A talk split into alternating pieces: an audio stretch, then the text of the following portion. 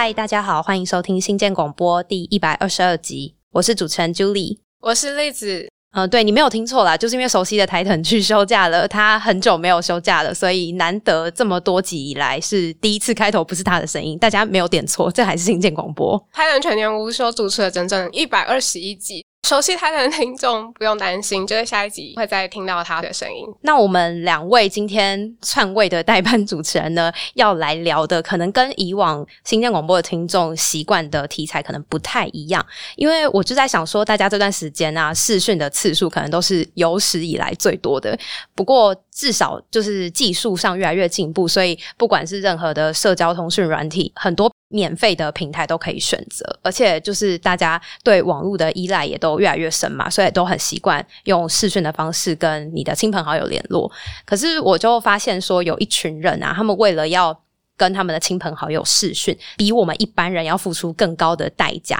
那这群人就是监狱里的人跟他们的家庭。嗯，你可能听到这边会觉得说，哎，监狱跟大部分人我们的距离都还蛮遥远的。我们为什么会想要聊这件事情？那会想要分享这个议题，是因为。我前段时间就发现说，有一个自己定位说它是软体公司的一个企业，然后它那时候在彭博社的报道里面被称为美国监狱里的苹果，我就觉得这个 title 这个称号是很特别的。那再查下去之后，我就发现说，大概有快要二分之一的美国成年人，他们的直系亲属，就是不管是以前或者是现在，都有被关在监狱里过。所以，全美国现在加起来差不多有两百万名呃受刑人。那按照人口比例来说，是全世界已开发国家中最多的。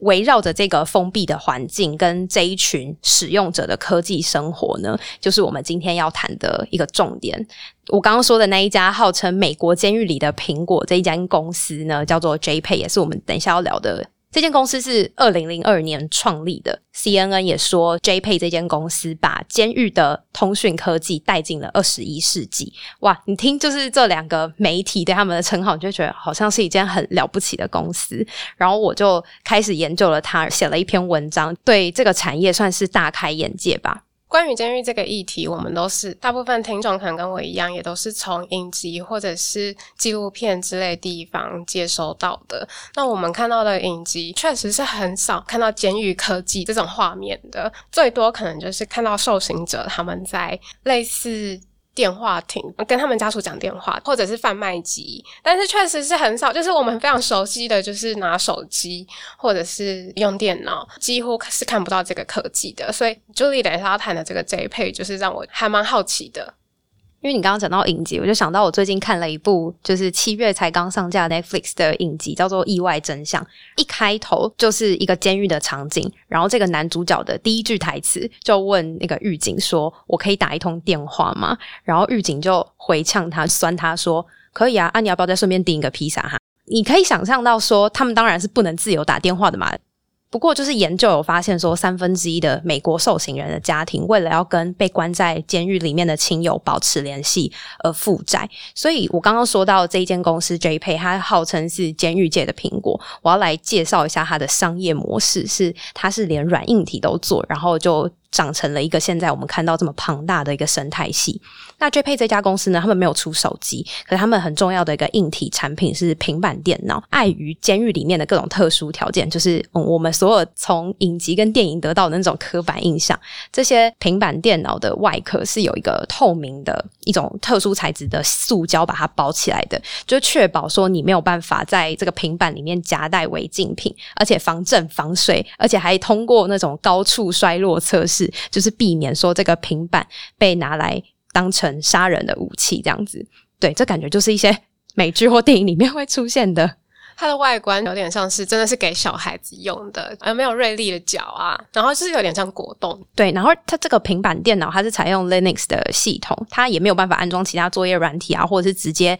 连上网际网路，就它只能透过特定的。WiFi 去连接专用的监狱用的网络，而且就是在各个监狱里面，他们还可以自定一些所谓的敏感关键字的筛选器，避免这些受刑人去查，譬如说越狱啊，或者是呃外面跟他有一些联系的帮派名称等等的这类资讯。那这个平板电脑呢，它本身有内建一些 App，包括像是我们以前熟悉的那种 iTunes 音乐的曲库，然后还有一些譬如说可以看电影跟影集的那种影片库，然后还有一些小游戏啊、电子书啊、线上贩卖部，然后还有学习平台。可是，在监狱里面，你要用的这些东西，一切都是比自由世界来的贵很多，要付出好几倍的代价。这有多贵呢？我来讲几个数字给大家听听看。好了，一通电话如果以十五分钟来算的话，最贵要价二十五美元。那视讯的话，最贵是一分钟要一美元，连写 email 也要钱。email 呢，大概你写起来差不多一封信也要个一两块美金。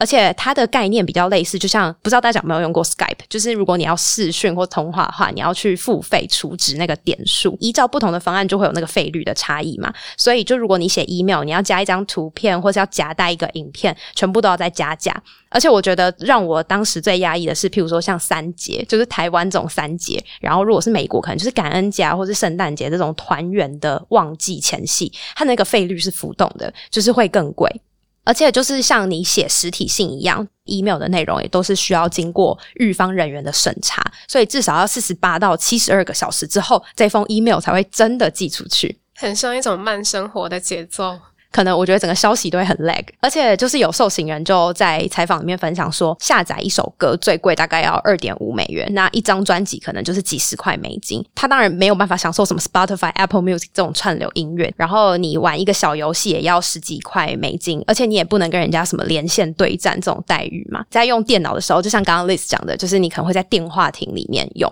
那它的这个电话亭就叫做平板电脑亭，就是你会看到是电话亭的外观，但是里面是摆平板电脑。它是固定在墙壁上的那种，还蛮神奇。然后你就要排队使用。那如果你不想跟人家排，你也可以买一台自己来用，费用大概就是七十几块或者是一百多块美金。可是细节上，譬如说他们这个平板电脑是怎么给狱警保管啊，然后使用的时间限制这些，我就没有查到太多资料。但总之就是你也可以花大钱买一台自己来用。英国的《卫报》对 JPA 的平板电脑的描述是说，很像是为学龄前儿童设计的，只是没有那么的 fancy。这样可以去 show notes 里面点这篇文章，里面我有放 JPA 这个平板电脑的附图，UI 非常的阳春。可是这间公司还是可以这样屹立不摇的原因，就是因为只要监狱有跟 JPA 有签合约，那就保障了大家会一直使用它的服务，所以你也没有得选。而且他们都是独家的供应商，你就被迫得一直使用。它的服务跟它的硬体产品，接下来拆解它的这个商业模式呢，就是只要他把受刑人跟外界联系的这个管道切得越破碎，对他的生意就越有利。因为其实大家看这个名字 J Pay，顾名思义，就是它是从 Pay 这个金流服务起家的。监狱外面的这些家人要汇钱给监狱里面的人用嘛？那这个金流系统呢就被 JPay 拿下来，所以不管是要转账、要提款，还是各种跟金流相关的服务，他们就可以从中一直抽取各种相关的手续费跟服务费。除了这个软体上面的系统之外，他们后来这十年内，他们也推出至少六款的平板电脑，而且命名我觉得最特别是它是效法 iPhone 跟 iPad，就是他们从第一波普及到美国各个监狱的 JP Four，到目前已经出到 JP Five、JP Five Mini 跟 JP Six，就是大家可以感受得出来，就是它连 Mini 啊这种命名都跟大家熟悉的 Apple 产品是很像的。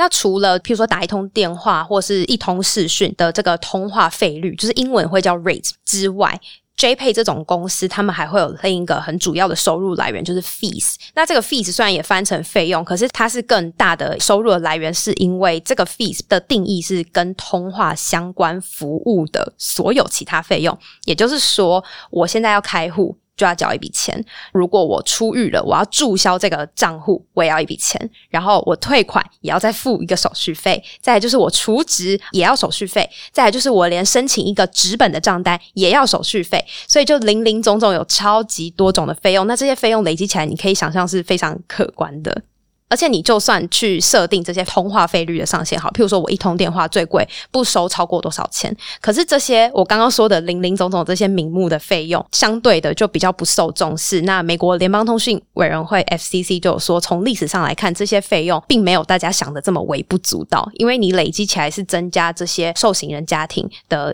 这些成本，大概高达百分之四十这么多。我刚刚听 Julie 描述他们在任何细节完全滴水不漏都要收钱，我真的觉得哦，真的是生意人的头脑。以生意做生意的这个层面来看，他是非常有商业头脑的。因为他把所有的管道切得非常的破碎，那我就算提供了你免费的硬体设备，可是后面的所有服务全部都是收费的开始，而且一旦开始用，就很难脱离这个生态系，我觉得是最惊人的。那像 JPay 就免费送纽约的监狱，大概总共五万多台的平板电脑，就有一个媒体叫 The Outline，他们二零一九年的时候去调查这件事情，就发现说 JPay 其实到二零二二年就可以回收这五万多台平板电脑成本，甚至还可以赚到。九百万美金这么多，因为你有了平板电脑也没有用，你里面所有的服务一项一项都是有白纸黑字标出价格的，而且就有国会议员非常。我觉得听起来是一个很天真烂漫的质疑，就说哦，如果现在企业都可以提供受刑人这么多免费的平板电脑，那为什么他们不把这些平板电脑提供给一些清寒学生或是公立图书馆呢？这是一个答案这么明显吗？因为他们这些不管是学生或者是图书馆，又不会花几块钱美金去写一封 email 或者是下载一首歌，可是这些受刑人跟受刑人的家庭是被迫会去使用这样的服务的。我有看到有人反映说，即使花了这么多钱，但是还是常常有，比如说 email 收不到，或者是钱收不到之类的问题，都已经是付费使用了。这应该是比剥皮还更剥毛，就是每一根毛都要付钱，过程中还是有非常非常多的问题。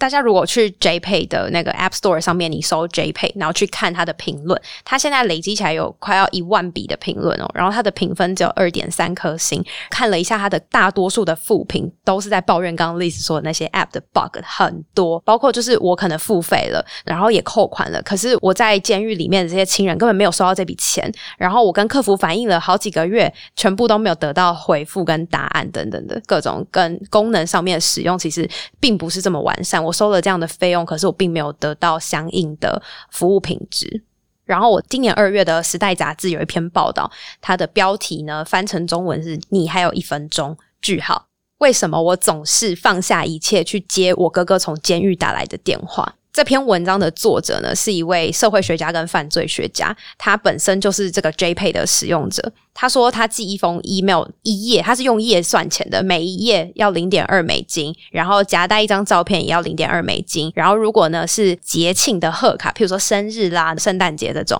还要再多加一块钱美金。然后他每个月呢，光打电话这件事情，就是跟监狱里的通话费用是至少八十美金起跳。大家可以算一下，累积起来这个数字是非常庞大跟惊人的。就如果你是一般的家庭，那费用上面的开销负担应该是蛮大的。而且这件事情更可怕的是，在很多监狱里面，你要跟外面的人互动，跟人有关的这件事情是越来越贵的。看到这些价目表的时候，就会想到说，我们真的是活在一个免费的世界。我可能会禁不住去算一下自己，如果真的。处在这样子的环境里面的话，就是什么都要收钱。然后像刚刚 Julie 讲，一封 email 一页要零点二美金，而且加上加上一张照片要多少？也是零点二，也是零点二美金。然后就所有事情可能都变得非常锱铢必较，然后通讯的频率也会大大减少。就是这个世界跟我们确实距离非常的遥远。贯彻那句说的话，就是免费的才是最贵的，所以拿到一台免费的平板电脑，后面才是钱坑的开始吧？我觉得，而且我刚刚说到跟人互动是最贵这件事情，也是因为也不代表说一分钱一分货。这几年开始，很多美国的州立的监狱，他们是为了要防止各种信件里面会夹带毒品或其他的违禁品，所以实体的那种信件跟卡片的这种收发限制是越来越严格的，甚至是有监狱是禁止你寄实体的信件。那像以前他们的做法是说，我要寄信给监狱里面的人，那我的信是会寄去一个统一的一个收件处，而且是别的州。那这个州的收件处是给外包的这种私人公司去处理。那这个外包公司会再把你的信打开来扫描，变成一个数位档之后呢，再寄到另外一个州的相对应的监狱，然后那个监狱收到这个扫描档之后，要再把它印出来交给这个收件人。那其实以在待在监狱里面的人的心情来说，能够收到实体信件，对他们的心理慰藉是蛮大的，因为可以透过触摸那个纸张啊、笔记啊，或者是照片。因为如果不想要在视讯上花这么多钱的话，至少以实体信件还可以作为一个替代方案。可是现在很多监狱开始不准你寄信了，或是对寄信这件事情有很多限制的时候，他们是希望你。用这种扫描的啊，或者是影印的方式来寄信，而且他们等于又多了一笔费用，就是你如果把这个信印出来是要付影印费的，黑白一页是二十五美分，那如果是彩色的信呢，是要一美元，因为他是希望你可以用电子邮件的方式去阅读这封信件，所以如果你想要我印出来的话，你是要付钱的。所以他们是想要顺带推销，大家可以使用，就像 JPay 他们提供的这种平板电脑上面的电子邮件的服务，你可以直接在平板电脑上面收信就好了。可是这个数位版本就出现刚刚 Liz 就讲到那个问题，就是可能是储存上或者是存取上，它可能都没有处理的很好，所以我可能都没有收到这个扫描档的信件，或者是我想要看以前的信，可是它可能云端上面就没有处理的很好，我没有办法查看以前的信件这样子。再加上这两年，大家可以想象，疫情是完全不能有实体的会面。那如果你想要去探访你的亲人，你只剩下视讯这个方式，你可以看得到脸嘛？那 JPay 呢？它半小时的视讯大概价格是八到九美金，而且。连线的品质，据受访者说呢，是非常的不稳定。意思就是说，我可能在半小时里面，我可能只有十分钟有真的在对话，其他时间就一直在那边 “hello”，听得到吗？这个收讯是不是很好？这类的过程，你可能会想说，哎，那可不可以申请说，那你补偿我，多给我十分钟啊？也不行。然后他也没有退费，所以这件事情就是也是蛮为人诟病的。然后家属也蛮生气的，可是一样是无可奈何。接下来就可以稍回岔开来，要跟大家解释一下，就是这个监狱通讯的市场。监狱通讯的市场规模每年大概是十二亿美金。那当然，因为不是只有 JPA 在做类似的业务，这个市场是双头垄断。那 JPA 是其中之一，他们是目前全美第二大。那跟第一大的市占率其实非常接近。这两间公司是控制了大约七到八成的整个市场。那其实。美国的监狱可以变成一门好生意，这件事情要回溯到大概一九八零年代，那时候监狱的空间是供不应求，所以很多私人的这种资本就开始从以前他们可能只做基本的外包服务，他们就开始扩张，越做越多，后来就包办了整个监狱的很多经营跟管理的系统这样子。那像 JPay，它二零一五年的时候就被收购，那它的母公司也被一个私募的股权公司买下来，而且这个背后的金主呢是一个很有名的亿万。万富豪的老板，也是 NBA 底特律活塞队的老板 Tom Gores。所以这种垄断上面的战略其实有点微妙，可是也是伤害蛮大的，就是因为这些公司会一直去收购各种跟电信无关的业务，乍看无关，譬如说提供视讯通话技术的公司啊，或者是像 JPay 这样提供金流。他们去收购像 JPay 这样的公司，会被纳入在整个很像捆绑式的一个合约里面，等于就是提高了监狱方的一个转换成本。因为我全部的服务跟系统是同一家的，那就会更难转移嘛。就像你自己用同一家公司出产的电脑啊、手机啊、云端啊、串流服务啊，你要去整套换掉的这个摩擦力就相对大很多。像 JPay 这类的公司，他们跟监狱是有做分润跟拆账的。那你就可以想见，说这样的一个做法是会把价格越推越高的，因为像是收购 JPay 的这家母公司，他们跟 Canada 这个州说好的拆账是这六成。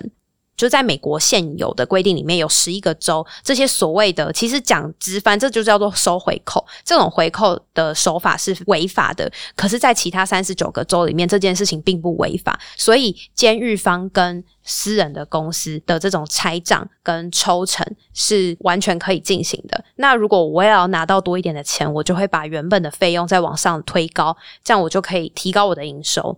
再加上这些公司啊，跟一些地方官员，他们其实认为说，像 J P 这样的公司的这些收入，其实对于整体的监狱，譬如说狱警啊，或者是假释官啊，再到整个司法数据库这些体系里面的一切事务、行政事务上面，这些收入才是支持他们运作的一个很重要的资金来源。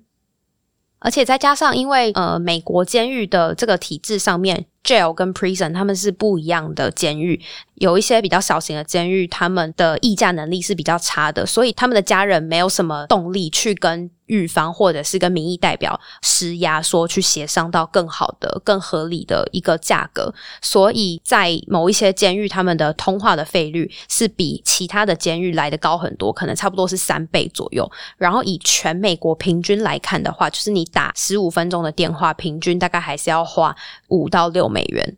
那我查到一个是关于。美国司法部二零一九年的数据，他说，就是这种私人营运的这种监狱州来说，只关了百分之七的受刑人。那以联邦的这种罪来说，他们只关了百分之十六的受刑人。所以，其实这些私人的企业真正的影响力，并不在于说他们掌控了多少的监狱，而在于说他们在这些所有监狱里面提供了多少的服务，因为这些服务才是他们源源不绝收入的来源。而且美国很多州里面，你要透过 JPay 转账给监狱里面的亲友是唯一的选择。你不能说我我用 ATM 还是各种其他的转账方式。然后这些家属跟很多的民间团体，其实多年来都很生气，然后他们也很希望说，他们的这种垄断跟剥削的手段是很需要被改变的。而且也有受刑人，就是他们出狱之后是提起集体的诉讼，去控告说 JPay 他们有垄断跟非法的嫌疑，因为他们可能会透过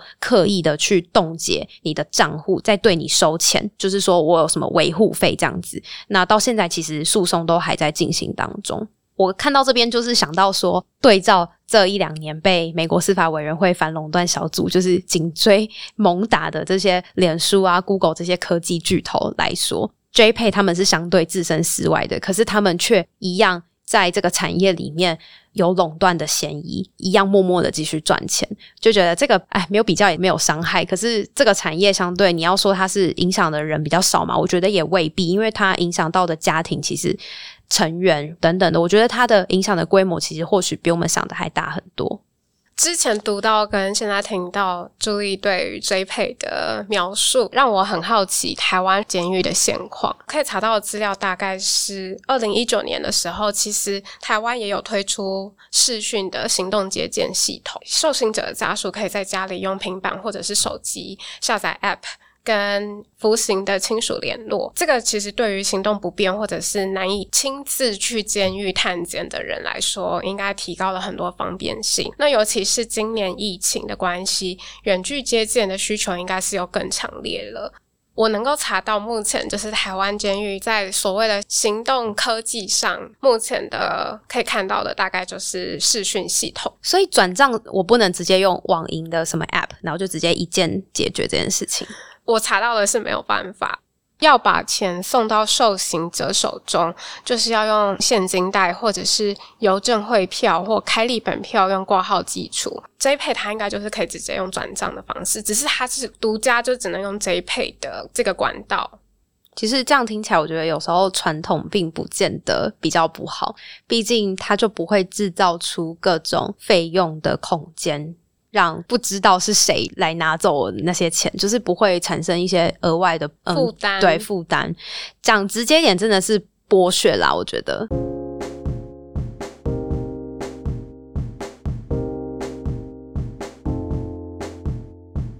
监狱里面的科技，其实也让我想到，就是有一些其他封闭的环境，应该是说无从选，其实无从选择的环境，比如说像是医院或者是学校。就算这两种环境虽然性质跟监狱完全不一样，但是环境的封闭性，就像我们常常说的白色巨塔，跟使用者的选择极其有限来说，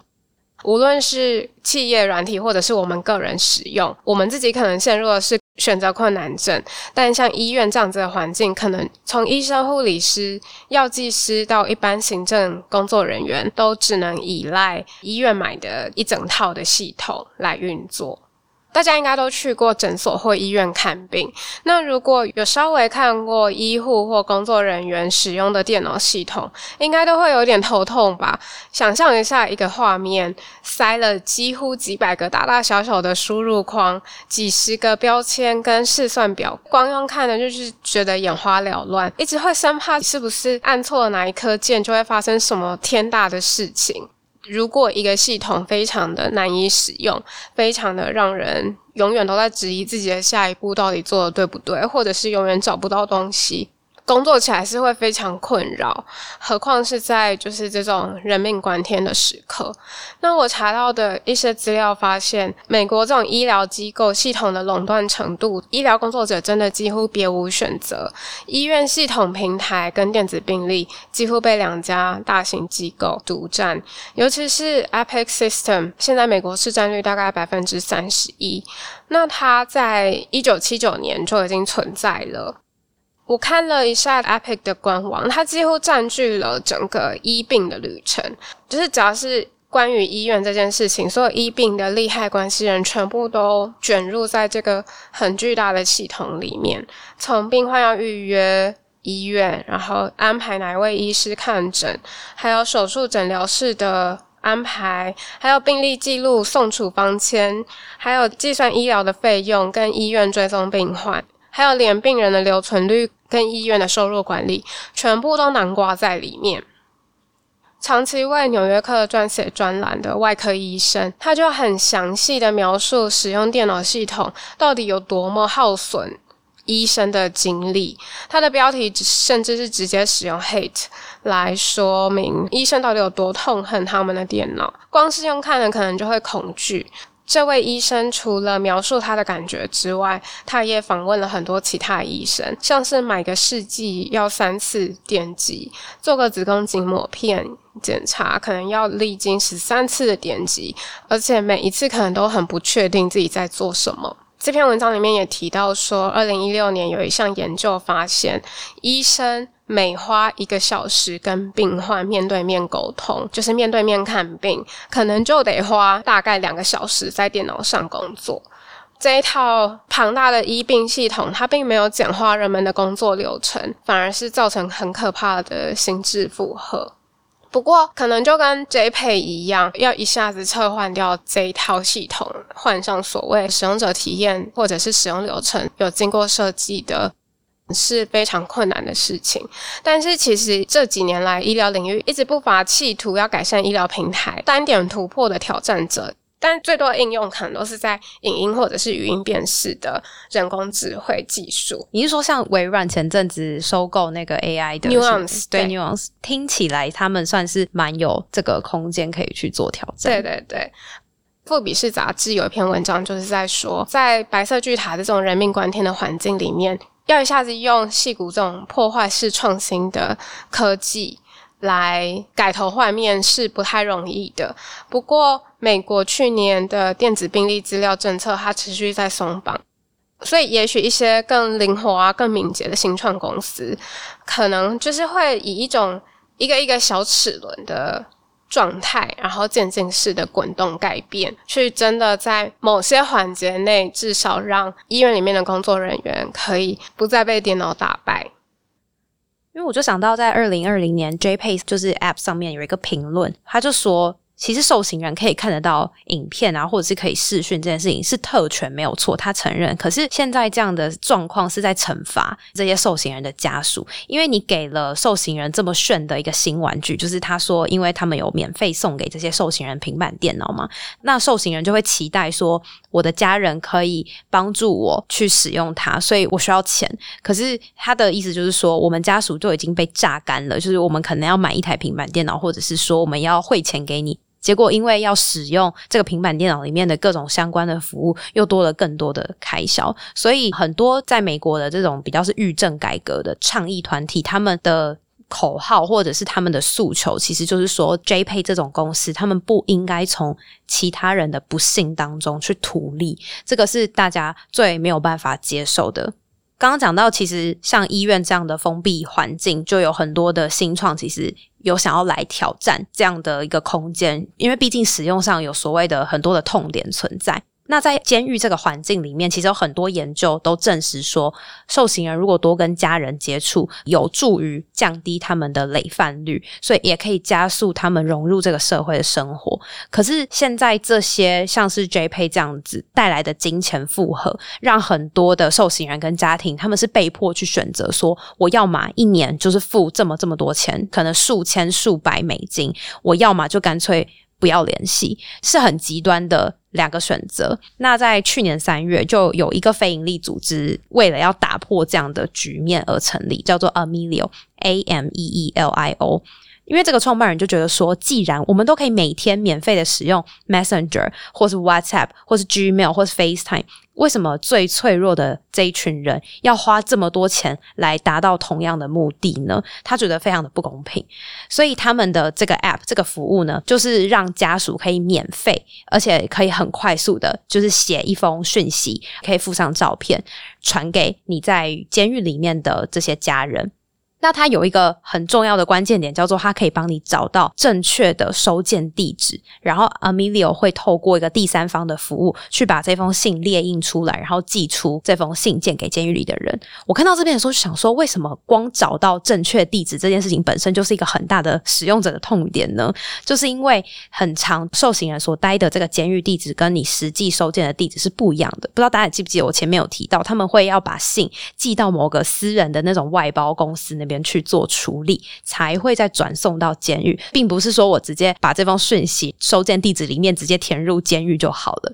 所以，Amelio 在这个痛点上面有做了蛮大的改善。他们还为这件事情就建了一个资料库，一直提供 update 正确的地址，还有一些书写的惯例，他们都有帮你把它变成一个资料库，可以自动带入。那这样在填写上面就比较不会出错。那在邮件的寄送上，可能就可以更快速、有效率的抵达。那他们从去年三月这个 app 上线半年内，就有大概一万六千多名的注册的使用者。而且他们都是透过口耳相传的方式在做口碑的行销，因为毕竟这个社群这个群体是很大的，大家有一样的需求，然后疫情的关系，大家还是很需要这种联系，所以 Amelio 的服务就慢慢的在被更多人使用，然后到目前大概已经寄出超过七十万封的信跟明信片这样子。而且他们还有自己做一个像是我们平常在网购一样的那种物流追踪系统，他们是做信件追踪系统，就可以通知使用者说：“哎，那你们的信件现在已经抵达哪里了？”我觉得这是非常非常的人性化。这个创办人兼 CEO 啊，他目前还在耶鲁大学的法学院念研究所。那他的共同创办人，他的 partner 跟 CTO 是跟他同一个学校的校友。那他是读 computer science 跟心理双主修的一个大四的学生，就是年纪比他还小一点，在 Facebook 实习过两个暑假，然后本来还有拿到 return offer，但他就拒绝了。所以他想要做比较对社会有其他影响力的事情，所以他们就一起创业，然后做了 Amelio。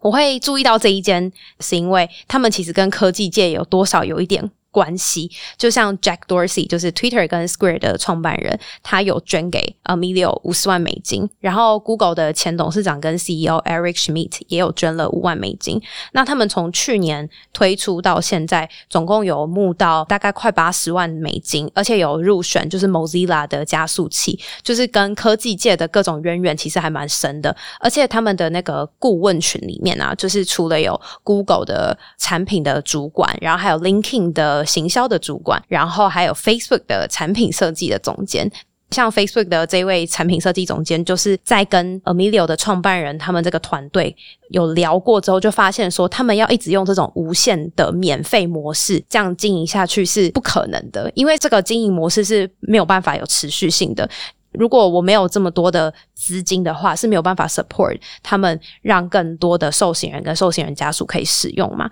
所以他就指导他们说，应该要透过数据的分析，你要去找到一个合理的数量，才能提供免费的这种通讯的产品。所以。而且随着这些使用者的数量在变多，他们后续也会想要对使用一些群发信件的这种司法单位啊、刑事单位，或者是一些律师，然后可能是律师事务所等等，他们去提供这种所谓的 premium 的方案，就是你可以透过这边的收入跟其他地方的捐款，目标去达到可以自给自足，然后保持让一般的 user 去免费的使用。就我觉得他们的整个架构上是还蛮理想的。就是还可以再关注看看。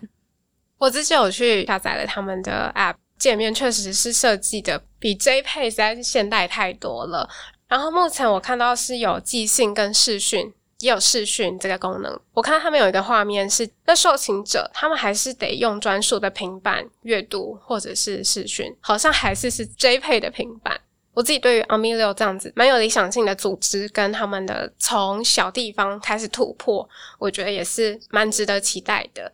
其实刚刚讲到就是视讯的那个功能，Amilio 的视讯功能是在六月的时候才刚推出，是目前美国第一个免费的这种监狱的视讯平台。目前也是带给很多受刑人家属一个很新的选择，因为免费就是一个非常非常大的诱因了。而且 Amilio 的团队有说，其实他们在执行上遇到的障碍跟困难，本身就已经不是说这些基础的建设，而是因为现在大家也知道这些新创啊，还有 API 的这种各种资源都已经很丰富了，所以。他们一旦推出这样的 MVP，而且甚至硬体就是像刚刚李子讲的，就是很固定，就是由监狱这边提供的硬体，他们也不需要去烦恼硬体的部分。所以比短时间要去搭建这种视讯平台还要难的，其实是监狱端的这种管理系统，就是 Dashboard。他们要去安排受刑人跟他们的家属做视讯通话，然后这些对话记录是必须要存档的，他们要怎么去做管理？这些其实还是他们花比较多时间在做的，不过目前也都已经克服，所以才在六月的时候推出他们的视讯平台这样子。那团队现在大概有十几个人，然后他们的 Amilio 的呃城市码也有开放在 GitHub 上面。重点是他们在 App Store 的评分有四点九，然后在 Google Play 有四点七分。大家应该还记得 JPay 是只有二点三分啦。当然，就是刚刚讲到的这个监狱的通讯市场，它它是一个很庞大的利益链。Amilio 他们想要用免费来抢占这个市场，当然是很有困难、很有挑战的事情。所以他现在的策略就是说，先跟有一些州，他们在监狱改革上面是走的比较前面的，就从这些地方先单点突破，从这边去得到一些使用者的回馈啊，然后去改进，再慢慢的扩大他们的规模，也希望去影响到其他的州，进而让更多的受刑人家属可以来使用 Amilio。我自己觉得，像 Amilio 应该是一个蛮理想的替代方案。那像其实我有看到一位他是正在服刑的一位受刑人，他今年初有投书《纽约时报》提到说，虽然 JPay 这样的公司的做法是有争议性的，但是确实 JPay 的平板电脑的这个计划也提供他跟这个世界、跟这个社会接轨的一个管道，甚至可以让他在。服刑的时候赚钱，因为他现在是两家媒体的特约撰稿人，他靠写文章，然后可以赚一点外快这样子。那另外是像 Fast Company，他们有调查说，其实二零一五年开始，JPay 他们自己有出一个学习平台叫 Lantern，推出以来已经有超过八万个受刑人有在上面注册免费的课程去上课，然后有取得三点三万个大学的学分，所以其实他。当然有带给很多受刑人正面的帮助跟影响，而且我有看到有些受刑人是很受激励的，就是他在 CNN 的报道里面就有讲到说，他是比较早年就入狱的，所以他根本没有接触过这些电子产品，这些东西对他来说非常非常的新。然后他说，透过这样的平板电脑，他跟他在监狱外面的六个孩子就重新联系上，因为他们都是在入狱期间长大的，他根本没有参与到他们的成长过程。然后，因为他以前都是用写信的。方式，可是他写信，他却很难得到小朋友的回信。他一开始就会觉得蛮失落，可是后来他发现，原来是因为孩子们都已经活在科技的世界里，他们不习惯写信跟他互动这件事情了。他自己没有跟上科技的时代的进步，所以当他拿到这个平板的时候，他就开始学习怎么使用平板传 email 啊，或者是发讯息这样子。他就得到了儿子就是讯息的回复，或者是写 email 这样子，他就觉得非常的感动。他觉得平板电脑扭扭转了他的生命，激励他在监狱里面争取好的表现，然后重获自由。这确实非常。呼应你刚刚说的，把二十一世纪的科技带进监狱里面。对，所以像刚刚我说的这位受刑人，他就是出狱之后跟家人团聚，然后也自己创业啊等等的。他在访问里面是把自己现在的事业的成功很大程度归功于那么多年前他收到的那一台平板电脑，所以也不是为了平衡报道，也不是为了平衡立场，但是我总觉得他确实对某些人有带来很多正面的帮助。但不可讳言的是，我看到的是他对受刑人的这些家庭有带来更多金钱上或是心理上的负担。我我觉得是我在研究这个题目之前从来没有想过的事情。那我刚刚说投书《纽约时报》的那位受刑人，他有他的建议是，他觉得或许可以让 JPay 这类的公司去雇佣受刑人当他们的原像是技术顾问的概念。因为他们就是使用者，然后他们有优势，就是说我可以去了解消费者、使用者的这种需求，然后我可以给一些回馈。或许这就是对两边来说都是比较双赢的一个可能性。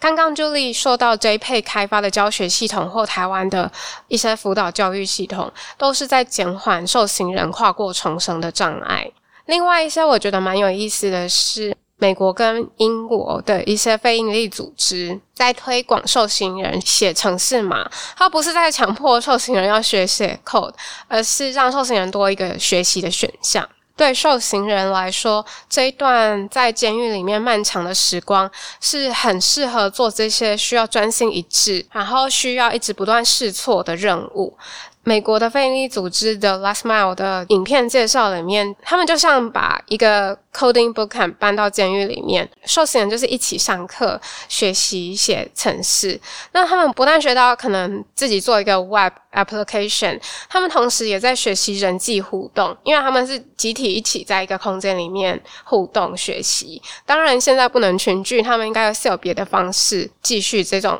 coding 的工作。无论是什么样子的教学或学习方式，这些事情都是在为受刑人重返社会做准备。受刑人虽然还是要经过种种的良民审查之类的流程，但有些受刑者真的也在出狱之后获得一个开发者的工作，然后也回过头来成为这些非营利组织的 mentor、教学者或者是顾问，变成一种良性循环。所以我在想，监狱其实它不是只有惩罚的功能。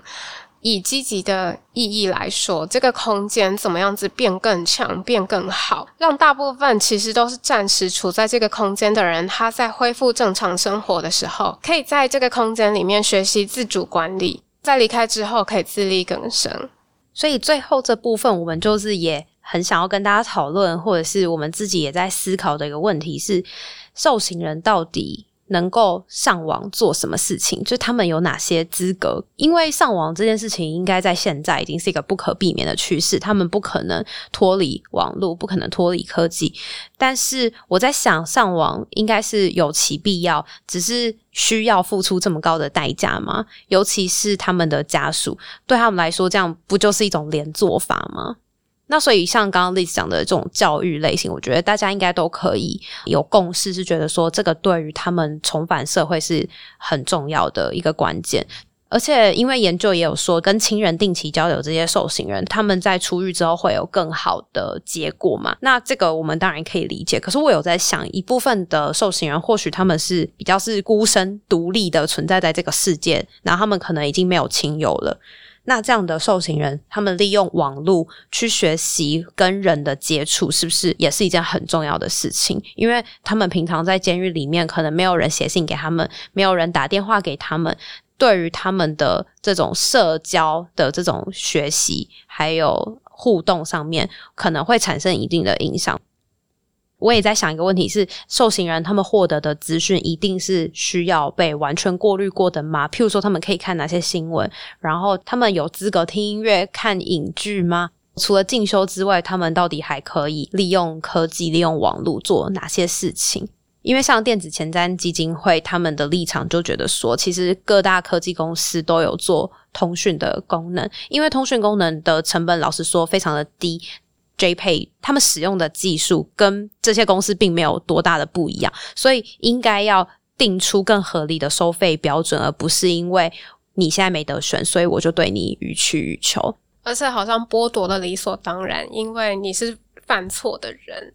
可是其实事情应该不是这样讲的。毕竟，想要达到的终极目标，应该是说，怎么样才是对整体社会最好的？就包括了这些受刑人的家庭。那他们的家庭，我相信带来的影响，不管是小朋友的成长，或者是配偶要独立抚养这个家庭，这些负担都是必须得纳入一起考量的。而且我觉得更微妙的一件事情，在最后可以跟大家分享的是，这个 JPA 的创办人他在二零一五年的一个采访里面谈到，他觉得穿戴式装置是 JPA 这间公司的未来的愿景。他说，在院子里啊，或者在户外，就是呃运动，他们有固定的户外运动时间嘛？这些囚犯可能会希望用这些穿戴式的装置，可能算自己的步数啊，然后或者是你可以戴上类似像这种 AR 的这种眼镜，然后你却可以看看外面的世界，这样。他觉得像穿戴式装置这这类的东西是很酷的。我看了一下那个采访的时间，在采访的三个月前呢，苹果刚推出了 Apple Watch，所以我觉得这是一个很微妙的对照。当然，JP 现在还没有做出一些新的硬体产品，可是难保这五年内、十年内 AR、VR 相关的技术也发展起来了，然后纳入监狱的科技应用里面。我觉得，如果真的有那一天来临，我好像也不会那么的意外。但是我相信，这个引起的讨论跟争议，应该也是会更大的。还有他们准备收多少钱？对，这才是今天的整个讨论里面，我们觉得听到这些数字是最大开眼界的部分。好，那我们今天就跟大家聊到这边，希望大家可以有一些不一样的思考。然后，如果有兴趣看更多相关资讯的话，我们也会把我们找到的一些连接都放在 show notes，那欢迎大家再去参考喽。那我们就下一集见，拜拜，拜拜。